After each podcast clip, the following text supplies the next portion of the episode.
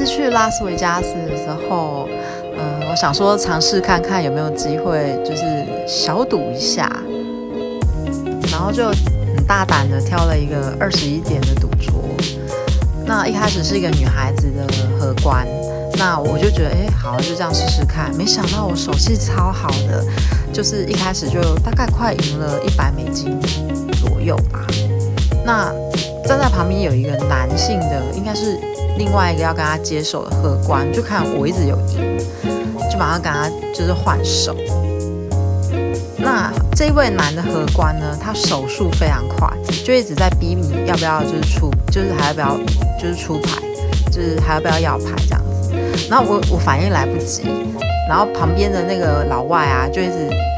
示意我，就是叫我退场，然后我就是